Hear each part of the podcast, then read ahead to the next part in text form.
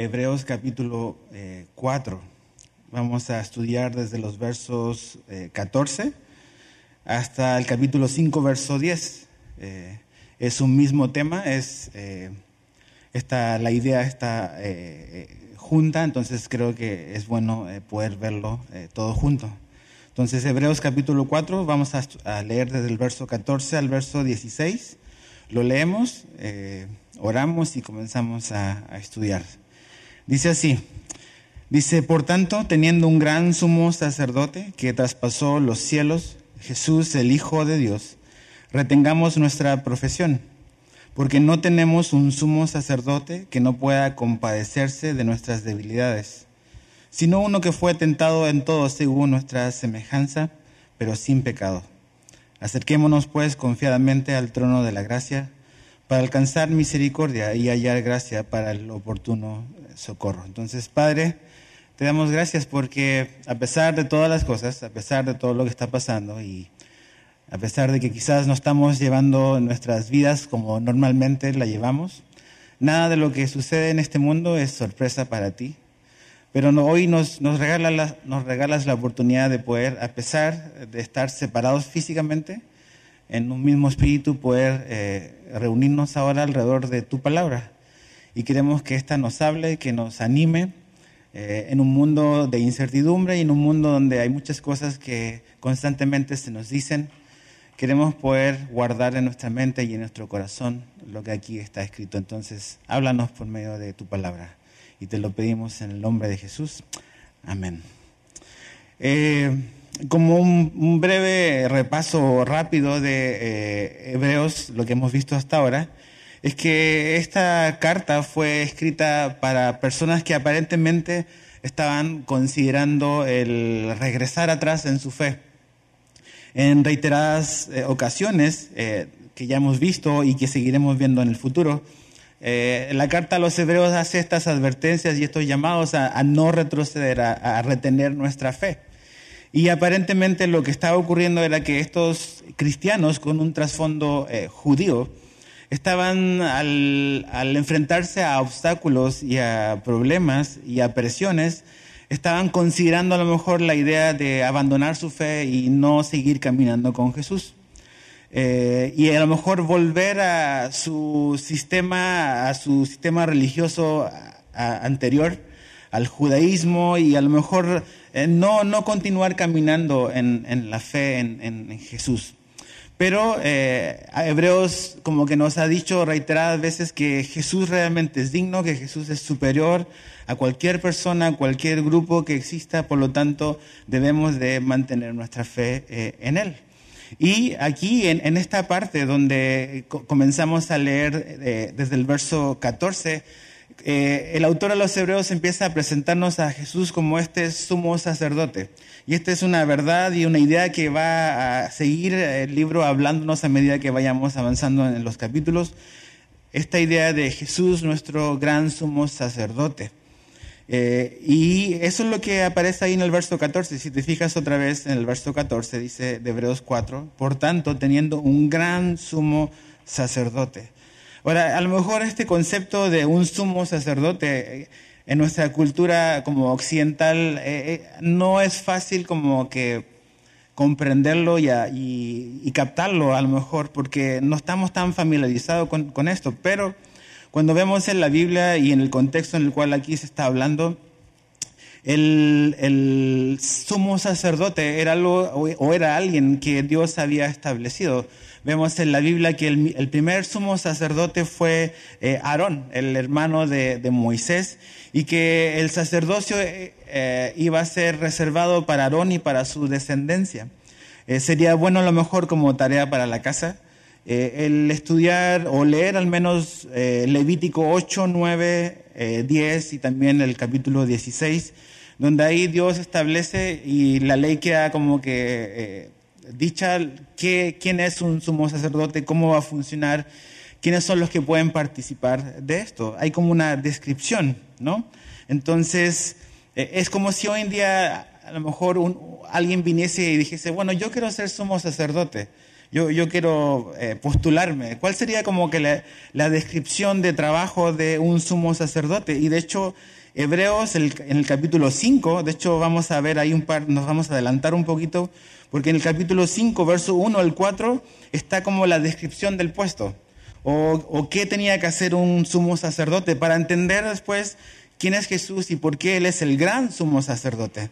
Entonces, si te fijas ahí, si avanzas un, poquito al capítulo 5, los primeros cuatro versículos dicen así, después vamos a volver, pero dice así, eh, Hebreos 5, 1 al 4 dice, porque todo sumo sacerdote tomado de entre los hombres es constituido a favor de los hombres en lo que a Dios se refiere, para que presente ofrendas y sacrificios por los pecados, para que se muestre paciente con los ignorantes y extraviados, puesto que él también está rodeado de debilidad y por causa de ella debe ser debe ofrecer por los pecados, por tanto por sí mismo como también por el pueblo. Y nadie toma para sí esta honra, sino el que es llamado por Dios, como lo fue Aarón. Entonces aquí vemos una descripción de puesto, una descripción de cuáles eran las funciones así muy generales de un sumo sacerdote. Y lo primero que dice ahí en el verso 1 es que el sumo sacerdote era tomado de entre los hombres. ¿Qué quiere decir eso? Quiere decir de que eh, es un hombre eh, el que está representando a la humanidad ante Dios. No, no es otra persona, sino un representante de nosotros. Y eso eran los, los sumos sacerdotes, representaban a la gente ante Dios. Entonces tenían que ser tomados de entre la gente misma. Es, un humano, no es otra persona. La segunda descripción está en el verso 1 también y dice que está constituido a favor de los hombres que el sumo sacerdote está constituido a favor de los hombres. Eso quiere decir de que el sumo sacerdote debía de interceder por la gente. Intercedía por la gente ante, ante Dios. Era su representante e iba ante Dios y intercedía por ellos. La tercera descripción está en el verso 1 y también en el verso 3, donde dice que presentaba ofrendas y sacrificios en esta labor de, interceder, esa intercesión implicaba el presentar ofrendas y sacrificios por el pueblo ante Dios. Pero la primera ofrenda o los sacrificios eh, que el sumo sacerdote hacía en el Antiguo Testamento era por los pecados propios. O sea, él también estaba como rodeado de debilidad, como dice ahí, y eso lo hacía también ser un pecador. Por lo tanto, antes de poder interceder por eh, su gente, él necesitaba presentar una ofrenda y un sacrificio por sus propios pecados. Y después él estaba capacitado para poder interceder y ofrecer por toda la gente. Lo cuarto es algo muy interesante que dice ahí en Hebreos 5.2. Dice, para que se muestre paciente con los ignorantes. O sea, el sumo sacerdote debía de ser así, debía de mostrar empatía por los demás, ¿no? Empatía por los demás. Se muestre paciente. Eh, y, pensaba en, en, esto, ¿no? Es algo muy difícil a veces mostrar empatía por los demás. Y como dice aquí, por los ignorantes y por los extraviados. Eh, a, veces somos muy buenos para juzgar y para eh, condenar a los demás y, a veces no mostramos realmente la compasión y la misericordia. Pero el sumo sacerdote debía de ser así, debía de mostrar empatía eh, por la gente, por los demás. Y lo último y algo muy importante está ahí en el capítulo 5, en el verso 4, dice, y nadie toma para sí esta honra sino el que es llamado por Dios. Entonces la quinta descripción de, su trabajo era que el sumo sacerdote era llamado por Dios. No era autodesignado, eh, no era eh, designado por el gobierno, designado por un comité, era designado por Dios. Entonces pienso un poco en, eh, nunca perdamos como que de mente eh, que esta carta está haciendo o se escribió a hebreos del primer siglo. Y ellos veían en Jerusalén, todavía alcanzaron a ver eh, cómo el sistema religioso que había sido impuesto realmente estaba muy manipulado por las autoridades. De hecho, el sumo sacerdote de los tiempos de Jesús había sido impuesto por Herodes no, no era impuesto por Dios. Entonces, esto debía de causar en ellos también como un cierto cuestionamiento de, bueno, este sistema al cual estamos aferrados así, y a lo mejor estamos siendo tentados a regresar, realmente es un sistema que está en cierta como medio viciado, porque los sumos sacerdotes de la época de estos oyentes de aquí de Hebreos no eran designados por Dios, eran designados por la autoridad. Entonces no era tan puro y no era tan bíblico como Dios lo había diseñado eh, originalmente, pero eh, eso era básicamente lo que un sumo sacerdote eh, hacía. Ahora, cuando vemos estas cosas y cuando decimos que Jesús es nuestro gran sumo sacerdote, lo podemos ver en dos, en dos maneras. Primero en que Jesús vino a representar a la humanidad, vino a representar a Dios. Él es el perfecto reflejo de quién es Dios. Él es Dios y él vino a representar al Padre. En Juan 14, 9, Jesús le dijo lo siguiente a sus discípulos. Juan 14, 9. Dice, el que me ha visto a mí, ha visto al Padre. El nivel de fidelidad, de representación de Jesús era perfecta. Si uno había visto a Jesús, había visto al Padre. ¿Por qué? Porque Él vino en representación de Él. Él representa perfectamente al, Padre, Él representa a Dios. Por eso Jesús es nuestro gran y sumo sacerdote. Él nos vino a representar a la deidad. Y lo segundo es que también Él cumple la otra función que cumplía un sumo sacerdote, que era eh, representar a la gente ante Dios. Jesús es nuestro representante ante Dios, es nuestro fiel y perfecto representante. Mira lo que dice Hebreos más adelante en el capítulo 7 Hebreos 7, verso 25, eh, dice, por lo cual también puedes salvar perpetuamente a los que por él se acercan a Dios, viviendo siempre para interceder por ellos. Jesús está siempre intercediendo por su gente.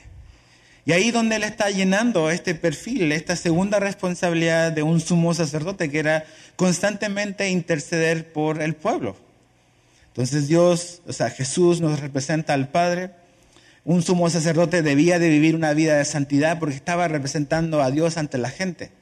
Jesús vivió una vida completamente perfecta porque Él es el perfecto representante de quien es el Padre, pero también está constantemente, como dice aquí, intercediendo por nosotros. Y Él cumple en esas dos funciones en general esta, esta responsabilidad de eh, un sumo sacerdote. Ahora, ¿qué es lo que hace a Jesús eh, no solamente un sumo sacerdote, sino que un gran sumo sacerdote? Si te fijas ahí en el verso 14, no dice simplemente que Jesús es el sumo sacerdote, sino que es el gran sumo sacerdote. ¿Qué es lo que pone a Jesús por sobre cualquier hombre que ha existido, sobre cualquier religioso que ha existido, sobre cualquier sumo sacerdote que haya existido en el pasado o que pueda existir en el futuro? ¿Qué es lo que hace a Jesús diferente? Porque recuerda, estos oyentes de la carta a los hebreos están siendo tentados a, regresar a un sistema donde de cierta manera se les está presentando como que esto es lo mejor, esto es lo que realmente vale la pena, no se alejen de esto.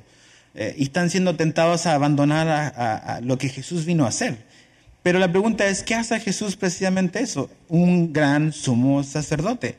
Y vamos a ver cuatro cosas esta mañana que hacen a Jesús el gran sumo sacerdote.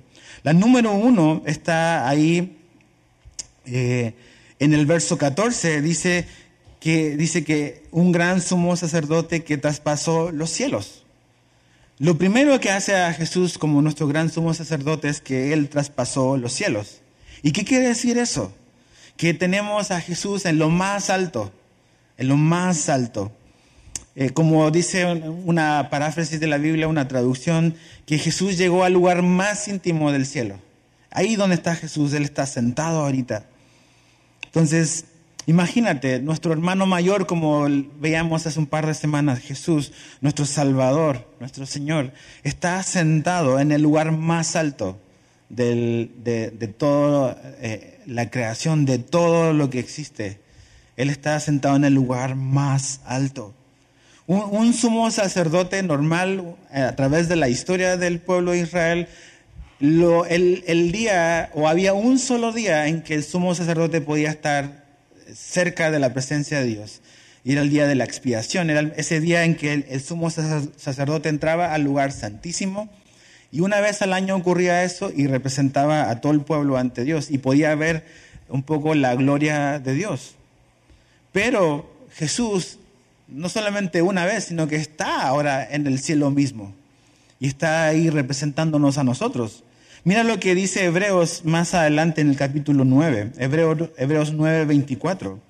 Dice, porque no entró Cristo en el santuario hecho de mano, como lo hacía un sumo sacerdote terrenal, dice, figura del verdadero, sino en el cielo mismo, para presentarse ahora por nosotros.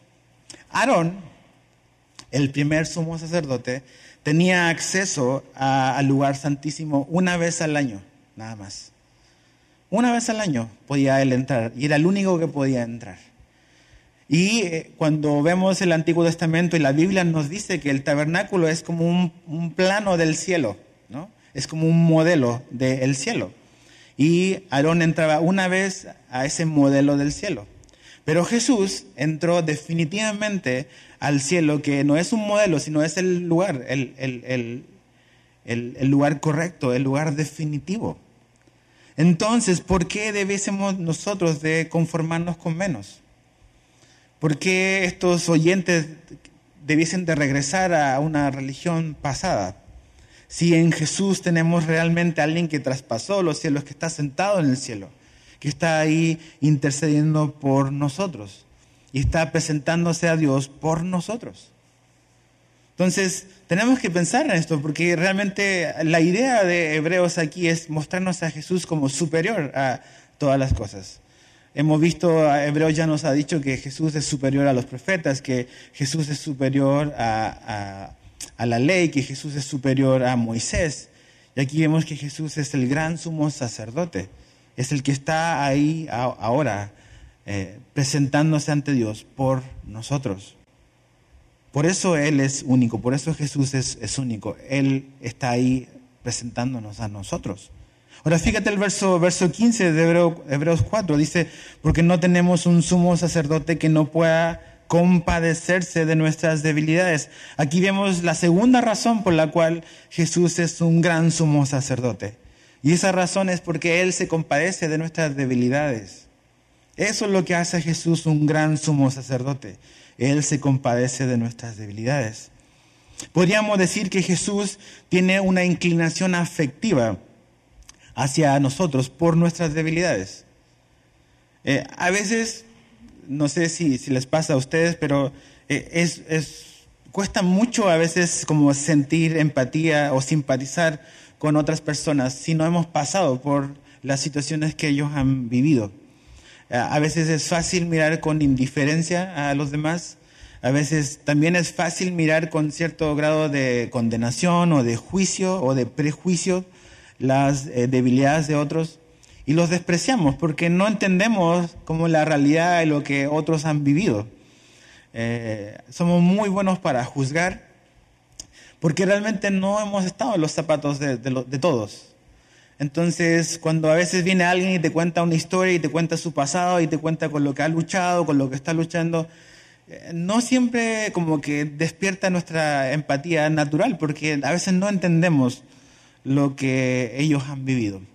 Pero cuando vemos y aquí leemos que Jesús se compadece de nuestras debilidades, lo que el autor a los hebreos nos está diciendo es eso, es que Jesús tiene empatía con nosotros, que Jesús sabe exactamente lo que hemos pasado y que podemos tener la seguridad y podemos venir a Él sin ninguna duda, sin ninguna duda en lo absoluto y con la plena certeza de que Jesús eh, eh, siente empatía hacia nosotros. Y eso nos, debe de dar paz, nos debe dar confianza para venir a Él. Porque no estamos ante una persona que eh, realmente nos vaya a tratar con, a lo mejor como otros nos han tratado. Jesús realmente se compadece de nosotros. Eh, ¿Y por qué? ¿Por qué Él se compadece de nosotros? Aquí nos da la razón. Fíjate ahí en el verso 15 Dice, sino uno que fue tentado en todo según nuestra semejanza. La razón por la cual Jesús se compadece de nosotros es porque Él fue tentado en todo, absolutamente todo.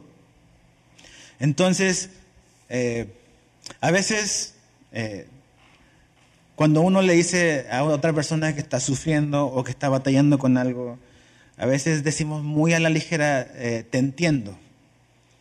Pero a veces no, no es tan así, a veces no entendemos, ¿no? Y a veces le decimos, oye, pero, o sea, ¿por qué no hiciste esto otro? O sea, si sabías y, y a veces no entendemos.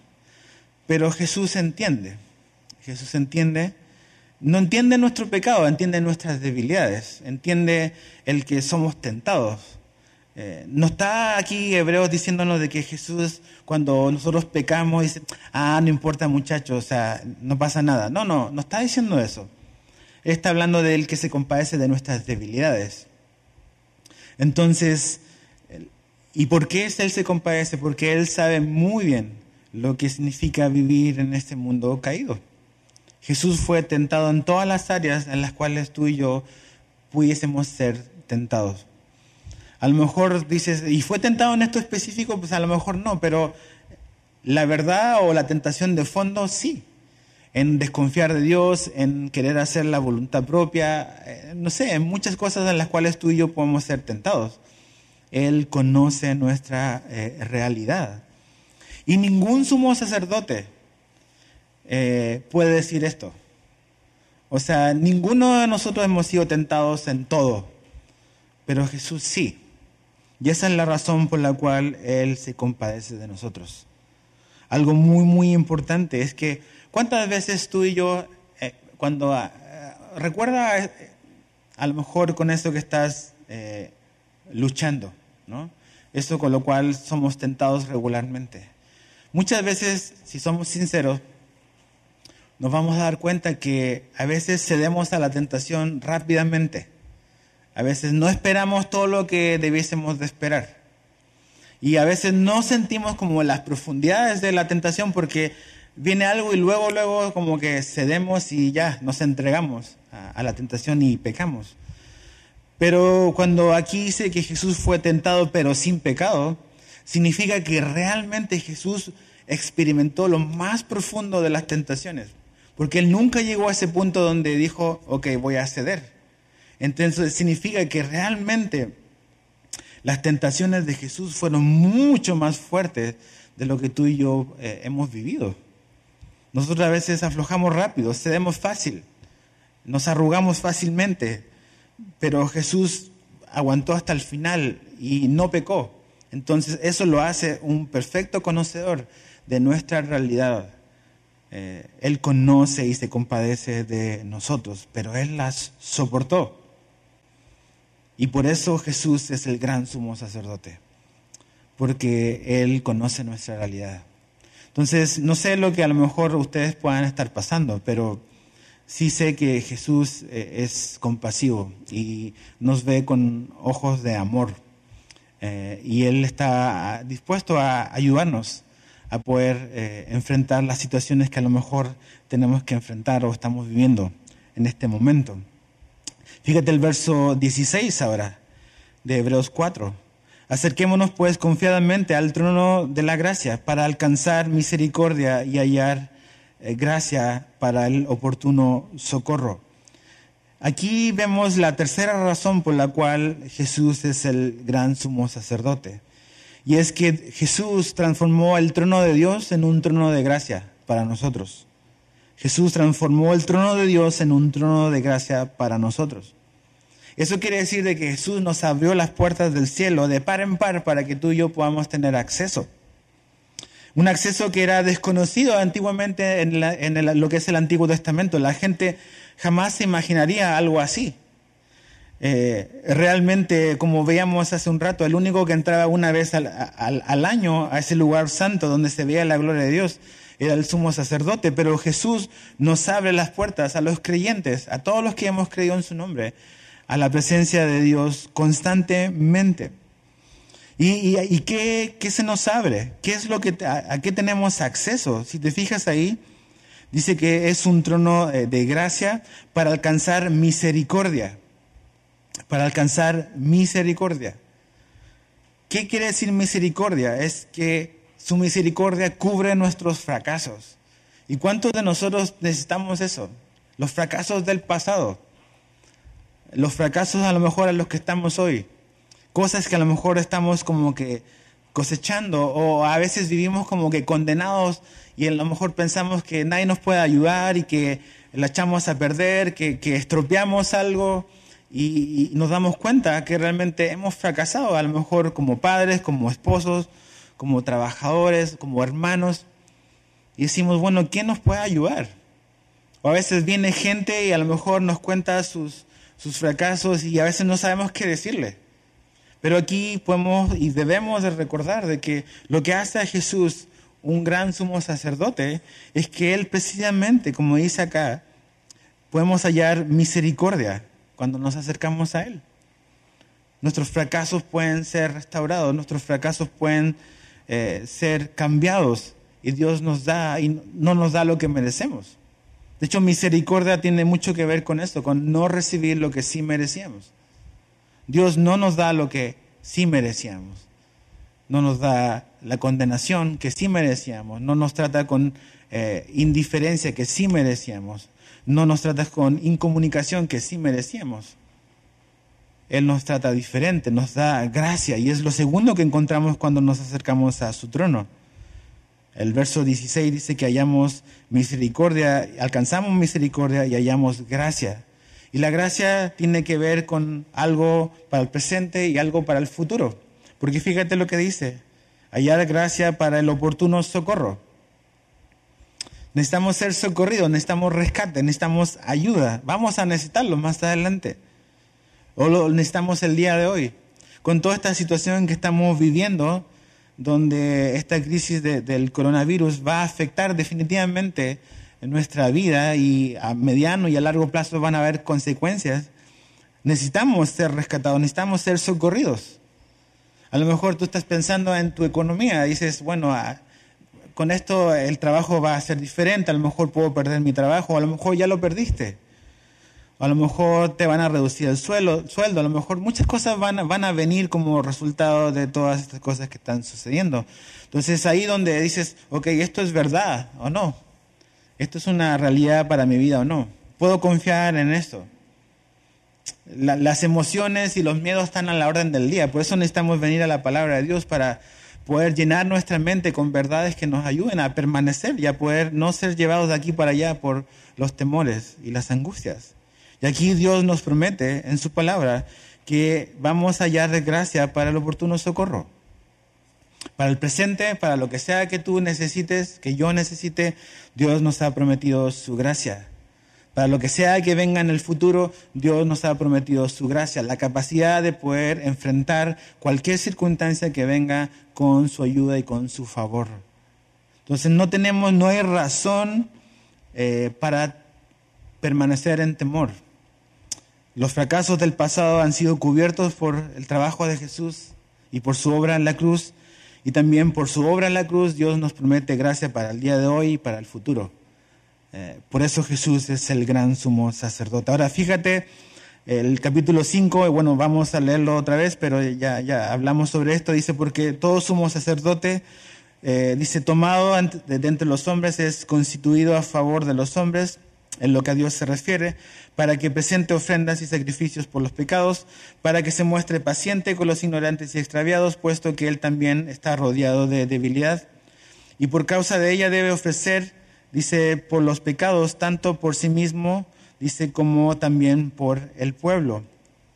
Y nadie toma para sí esta honra, sino que el que es llamado por Dios, como, la, como lo fue Aarón Ahora, algo importante que no mencioné, creo, pero que lo acabo de, me acabo de recordar, eh, dice en el verso 2 de que Él es paciente con los extraviados, con los ignorantes y extraviados, puesto que Él también está rodeado de debilidad.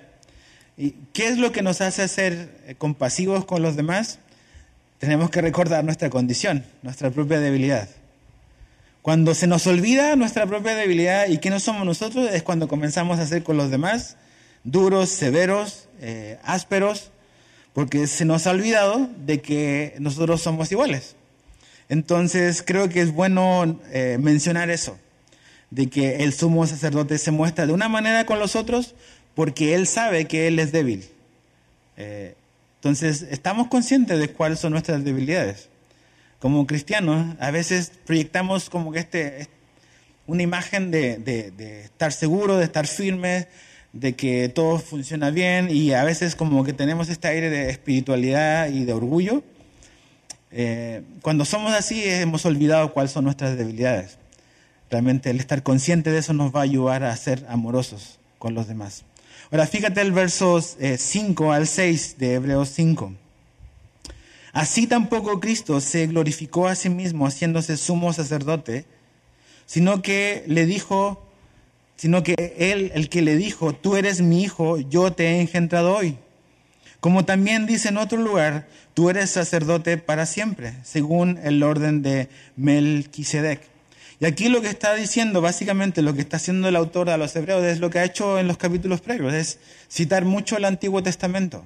Está citando el Salmo 2, verso 7, y también está citando el Salmo 110, verso 4, donde si tú combinas esos dos salmos, te vas a dar cuenta que ahí se habla primero en, el del Salmo 2 como este concepto de rey, de, monarquía. Entonces, y se transfiere y se aplica en la persona de Jesús. Eso quiere decir de que Jesús es un rey. Pero también en el Salmo 110 se habla de un sacerdote. Y se transfiere y se le atribuye a Jesús también esa función de sacerdote. Entonces, aquí vemos el llamado de Jesús para ser tanto un rey como un sacerdote. Acuérdate que dijimos de que un sacerdote no era autoimpuesto, sino que era designado por Dios y Dios, el Padre, designó a su Hijo Jesús como un sacerdote. Por eso él cita estas escrituras del Antiguo Testamento para validar el llamado de Jesús. Versos 7 al 10 dice, y Cristo en los días de su carne, ofreciendo ruegos y súplicas con gran clamor y lágrimas, al que le podía librar de la muerte, fue oído a causa de su temor reverente. Y aunque era hijo, por lo que padeció, aprendió la obediencia. Y habiendo sido perfeccionado, vino a ser autor de eterna salvación para todos los que le obedecen. Y fue declarado por Dios sumo sacerdote según el orden de Melquisedec. Aquí está la cuarta razón por la cual Jesús es el gran sumo sacerdote. Y es, está en el verso 9, me parece. Dice que Él vino a ser autor de eterna salvación. La cuarta razón por la cual Jesús es el gran sumo sacerdote es porque Él es el autor de eterna salvación. Solo Jesús puede proveer salvación. Solo Jesús. Un sumo sacerdote, Aarón, no podía proveer salvación. Ningún sumo sacerdote que pasó por la historia de Israel pudo proveer de salvación. Ningún hombre, ningún religioso puede proveer de salvación. Lo único que hacía el sumo sacerdote era apuntar hacia dónde estaba la salvación. Pero Jesús no, no, apunta, eh, eh, Él es la salvación, Él provee de eterna salvación, por eso es superior, porque es el único que puede proveer de salvación. ¿Por qué puede proveer la salvación? Porque Él pagó el precio de nuestra salvación. Cuando Jesús vino y vivió una vida perfecta, vivió una vida en santidad, vivió la vida que ninguno de nosotros pudo vivir y podrá vivir. Él cumplió la ley, Él vivió absolutamente todo en perfecta obediencia. Él murió eh, siendo justo, Él pagó nuestra deuda, Él resucitó. Él vivió esa vida perfecta. Él pagó el precio de nuestros pecados. Él puede y es el único que puede proveer de salvación. Ningún hombre, ningún sistema, ninguna religión, ninguna iglesia provee salvación. Solo Jesús. Por eso eso lo constituye a Él en el gran sumo sacerdote. Porque provee de una salvación eterna. No algo temporal, no algo frágil, no algo indeble, algo que se puede caer, y provee una salvación eh, perfecta, total y completa. Cuando Jesús estaba en la cruz, eh, Él dijo, consumado es. Eso quiere decir de que no hay nada que tú y yo podamos agregarles a lo que Él provee, a lo que Él da. Nada más debemos de creerlo por fe. Pero no es algo que, que Él comenzó y que nosotros mejoramos eh, o que completamos, sino que es algo que Él dio y Él hizo por completo. Eterna salvación. Ahora, aquí dice un par de cosas que son interesantes sobre, sobre Jesús previamente. Si te fijas en el verso 7, habla de, de qué implicó para Jesús el venir y ser este sumo sacerdote para nosotros. Dice el verso 7, y Cristo los días de su carne, o sea, cuando caminó como hombre entre nosotros, dice, ofreciendo ruegos y súplicas con gran clamor y lágrimas al que le podía librar de la muerte. Fue oído a causa de su temor reverente. ¿Qué ofrecimientos hizo Jesús como un sumo sacerdote? ¿Qué es lo que ofreció? Dice que ofreció ruegos y súplicas. Invariablemente cuando pensamos en esto, ¿a dónde nos transportamos? Vamos a Getsemaní. En Getsemaní puedes ver en ese momento previo a la cruz cómo Jesús ofreció ruegos y súplicas. En ese momento tan intenso para Jesús, donde Él sabe que al día siguiente Él va a ser crucificado, Él está en ese momento donde está así, ¿no? Ruegos y súplicas. Eh, ofreciéndole al Padre. Incluso cuando Él dice, si hay una manera en que esta copa pueda pasar de mí, pero dice, no se haga mi voluntad. Entonces realmente ese momento, esa noche fue muy intensa para Jesús. Fue muy, muy intensa. Donde Él está orando, Él está rogando. Los discípulos se han quedado dormidos. Él está intercediendo por, por nosotros, está intercediendo por su gente. Pero también habla de la cruz. Cuando Jesús dice, Padre, Padre, ¿por qué me has abandonado? O sea, Él está ofreciendo esas súplicas y esos ruegos en ese momento tan crítico para su vida como hombre, donde Él está viviendo y está sintiendo en carne propia lo que implica ser precisamente nuestro representante, tener que pagar por nuestros pecados, tener que sufrir una muerte brutal como la que Él vivió. Esa experiencia fue lo que creemos que a lo que se refiere aquí, súplicas y ruegos eh, a, Dios. Ahora, otra cosa muy interesante que a lo mejor es un poco difícil de entender, y es como un misterio, un misterio quizás. Dice ahí en el verso 8, dice, y aunque era hijo, por lo que padeció, aprendió la obediencia. ¿Qué querrá decir eso?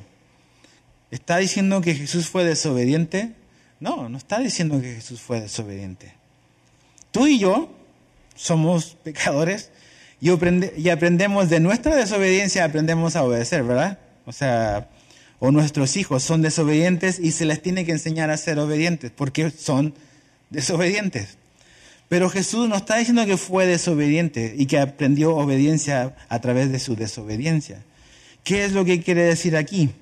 Es que realmente Jesús en su humanidad demostró la máxima obediencia al estar dispuesto a ir al extremo que fue morir en la cruz por nosotros, a ser obediente hasta ese nivel, hasta ese punto de dar su vida por nosotros. Mira, acompáñame ahí a Filipenses, retrocede ahí de tu Biblia donde estamos en, Hebreos y vamos a Filipenses capítulo 2. Filipenses capítulo, capítulo 2 verso 8. Filipenses 2.8 dice, y estando en la condición de hombre, se humilló a sí mismo, haciéndose obediente, dice. Pero dice, ¿hasta dónde? Obediente hasta la muerte, y muerte de cruz. Obediente hasta la muerte y muerte de cruz. Entonces, en su humanidad, experimentando lo que significa la naturaleza humana, Jesús demostró una obediencia plena que lo llevó a morir por nosotros y, experimentar lo que significa el obedecer hasta el final. Después dice que fue perfeccionado. Volviendo ahí a Hebreos 5, dice el verso 9 eh, y habiendo sido perfeccionado, vino a ser autor de eterna salvación para todos los que le obedecen. ¿Está diciendo aquí que Jesús es imperfecto? Otra vez, como lo anterior, no está diciendo que Jesús es imperfecto. Lo que aquí está diciendo es que el que Jesús se haya hecho hombre lo hace completo. Acuérdense que también la, la idea de perfección es completo. Entonces, el que Jesús se haya hecho hombre lo hace completo, completamente capacitado para ser nuestro Salvador. Él es perfecto, Él está completo, pero el hecho que Él haya decidido eh, revestirse de nuestra humanidad, ponerse piel humana, el vivir y el caminar en nuestra realidad, el ser tentado, el pasar por esas tentaciones, más no pecar, el vivir la realidad humana, el saber lo que significa el dolor, el hambre, la traición, todas esas cosas, lo hacen a Él un completo y perfecto Salvador. Él sabe, Él entiende, conoce esta realidad. Por eso Él puede salvar. Por eso Él es un gran y sumo sacerdote. Entonces estas cuatro cosas son importantes para ya terminar y concluir. Hay cuatro cosas que hacen a Jesús único y es que Él está sentado en el cielo. No tenemos mejor representante que Él. Él está sentado en el cielo. Segundo, Él se compadece de nuestras debilidades. Él se compadece de tus debilidades, de las mías. Tercero, Él hizo el trono de Dios un trono de gracia para ti y para mí. Y cuarto, Él es autor de eterna salvación. Ahora, hubieron cosas que no mencioné que tienen que ver con la aplicación. ¿Cómo podemos aplicar esto? ¿O cómo lo llevamos a la práctica? ¿O qué significa más bien estas cuatro verdades? ¿Cómo se van a ver en nuestra vida? Están en dos cosas que el autor a los hebreos nos pide. Y están en el capítulo 4. La primera está en el verso 14. Dice, en el verso 14 dice, retengamos nuestra fe, nuestra profesión. Eso es lo, primero que tenemos que hacer.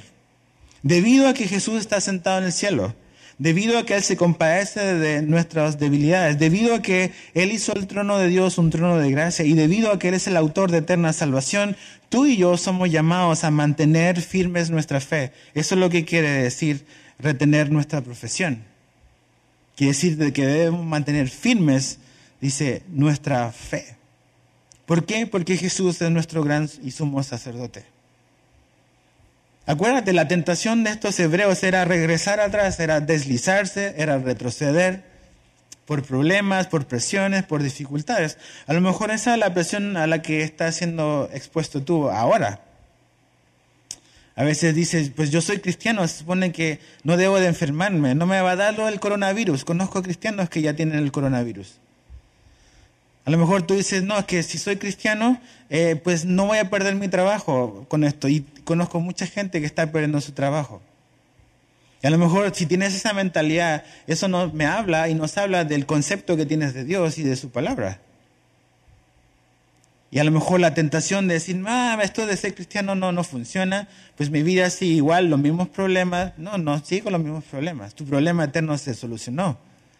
Estás reconciliado con Dios. Pero en la práctica necesitas tomar una decisión y aquí la invitación que se nos hace es a retener nuestra profesión, a mantenernos firmes en nuestra fe. ¿Por qué? Porque Jesús es digno, porque Jesús es nuestro gran y sumo sacerdote, porque debemos de poner nuestros ojos en Él y no en las circunstancias que nos están rodeando. Ese es el primer llamado, esa es la aplicación para tu vida hoy. Por todo lo que Jesús es, no por todo lo que las circunstancias están haciendo, no. Porque si te basas por tus circunstancias, vas a tomar malas decisiones y vas a tambalear. Pero debido a quién es Jesús y a lo que ha hecho, tú y yo somos llamados a mantener firme nuestra fe. Y lo segundo está en el verso 16. Ya que Jesús está sentado en el cielo, ya que Él se compadece de nuestras debilidades, ya que Él hizo el trono de Dios un trono de gracia, y ya que Él es el autor de eterna salvación, tú y yo ahora nos podemos acercar confiadamente. Eso es lo que dice el verso 16 de Hebreos 4. Acerquémonos pues, pues, o sea, por lo tanto, por lo tanto, ¿qué? Por lo tanto, ¿por quién es Jesús? Por lo que Él ha hecho. Tú y yo podemos acercarnos confiadamente. Acerquémonos plenamente confiados a Dios. En esta temporada de dificultad, en esta temporada de a lo mejor de incertidumbre, acércate confiada, o plenamente confiado a Dios si tú eres un creyente en Jesús. Su misericordia y su gracia son una invitación para acercarnos. Eso es lo que Él nos promete, eso es lo que dice. ¿Por qué nos acercamos confiadamente? Porque Él nos va a dar misericordia y nos va a dar gracia. No, no es un trono de juicio. Si tú eres un creyente en Jesús, Dios no está enojado contigo. Esta idea de ay, eh, esto Dios lo, lo está haciendo para castigarme. El Padre ya castigó al Hijo en la cruz por nuestros pecados. Dios no castiga el mismo pecado dos veces. Entonces, si tú has puesto tu fe en Jesús, tú y yo podemos acercarnos con confianza a su trono. Nos acercamos no con irreverencia, pero sí con osadía. Venimos cuando queremos, las veces que queremos, vamos a Dios. No tienes que pedir cita, lo hacemos a través de la oración. Por eso debemos de recordar de que la oración no debe ser eso tedioso, eso pesado, es un privilegio que tenemos. Imagínate el sumo sacerdote que entraba nada más una vez al año y podía ver el resplandor de la gloria de Dios. Nosotros podemos entrar todos los días a su presencia por la fe a través de la oración. Cuando queramos, las veces que, que queremos. No tenemos que hacer un preámbulo, no tenemos que... No, y recuerda esto, porque muchas veces, eh, ¿qué, pasaría si eh, alguno de nosotros tuviese acceso a lo mejor a, a la reina de Inglaterra? y se te concede tener una audiencia y vas a tener la oportunidad de pararte frente a la reina de Inglaterra. ¿Entrarías o entraríamos con confianza? Yo conociéndome no entraría con confianza. Entraría todo nervioso, todo torpe de preocupar de no votar nada, de, que vaya bien. Y, ¿Por qué? Porque no sé cuál son la o cuál va a ser la actitud de la reina hacia mí. No sé si le voy a caer bien a lo mejor le voy a caer mal. Pero con Dios no tiene que ocurrir eso. ¿Por qué? Porque por medio de Jesús, yo sé que cuando me acerco a Dios, siempre voy a ser bienvenido. Siempre voy a ser bienvenido. Entonces no tengo que venir con temor porque no es que de repente voy a agarrar a Dios de mal humor y como que no sé cómo me va a ver, sino que Él me dice aquí y tengo que creerle a lo que está escrito, no a mis sentimientos ni a mis emociones, sino que tengo que creer a lo que está escrito. Y lo que está escrito dice que tú y yo, por creer en Jesús, podemos acercarnos con confianza a Él. Y sabemos de que siempre somos bienvenidos. Entonces, Creo que en esta época eso es lo que debemos hacer. La solución para esta situación no está en lo que el gobierno nos puede ofrecer, no está en lo que las autoridades pueden hacer. Lo que necesitamos en este momento es lo que Dios puede hacer y lo que Dios quiere hacer y dónde Dios nos tiene en este momento. Sentados sin poder hacer mucho, pero Él quiere que podamos recordar y pensar en estas cosas. Que realmente eh, Él está atento a lo que pasa en este mundo, Él está atento a lo que pasa en tu vida, en tu familia, entonces Él está esperando que tú hables con Él. Él quiere escuchar y Él quiere hablarte por medio de su palabra. Entonces, piensa en estas dos cosas. Mantén firme tu fe y acércate con confianza a, a Dios.